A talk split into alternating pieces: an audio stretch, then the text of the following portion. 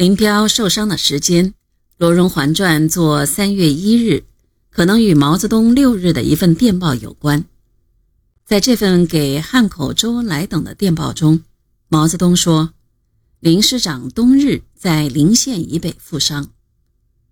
冬日在韵母代日中为一日，这似是毛泽东记忆有误。同时，林彪受伤也不是在临县以北。”而是在习县以北，这已为当时罗荣桓和朱德、彭德怀等的报告所证明。就在三月二日，毛泽东还有电报给林彪，命他保障黄河渡口于我手中。如果是一日受伤，就不大可能会出现这种情况。二日未时，罗荣桓首先向毛泽东和朱德、彭德怀报告林彪受伤的消息。二十时，罗荣桓以林彪和他两人的名义致电三四三旅旅长陈光和政委肖华，并报毛泽东和朱德、彭德怀，报告林彪伤肺部后脊骨，明日经枪政部永和后送休养。听到林彪受伤，毛泽东大为震动。当天二十四时，毛泽东与军委参谋长滕代远。致电师政治部主任罗荣桓说：“已令交口镇派医生两天内赶至永和救林彪伤，并由你指派妥当人员送林来验医伤。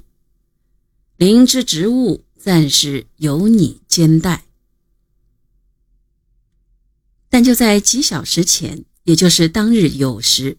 八路军总部朱德、彭德怀致电蒋介石和阎锡山、卫立煌，说：“第一一五师师长林彪在隰县以北负重伤，该师师长职以该师三四三旅旅长陈光暂代，该旅旅长职以第六八六团团长李天佑暂代，该团团长职拟以该团副团长杨勇代。”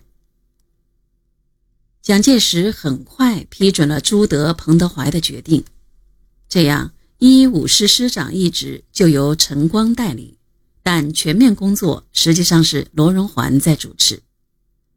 一九三八年底，罗荣桓正式任师政治委员。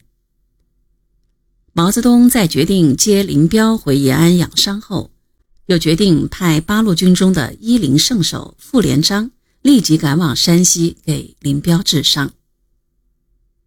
林彪受伤引起国共两党要人的普遍关注，蒋介石等人都给林彪发去了慰问电。林彪还在山西时，有一个战地记者过黄河去看他，给他带去了蒋介石、何应钦、白崇禧等人和中共中央的慰问电报。不久，林彪被送回延安养伤。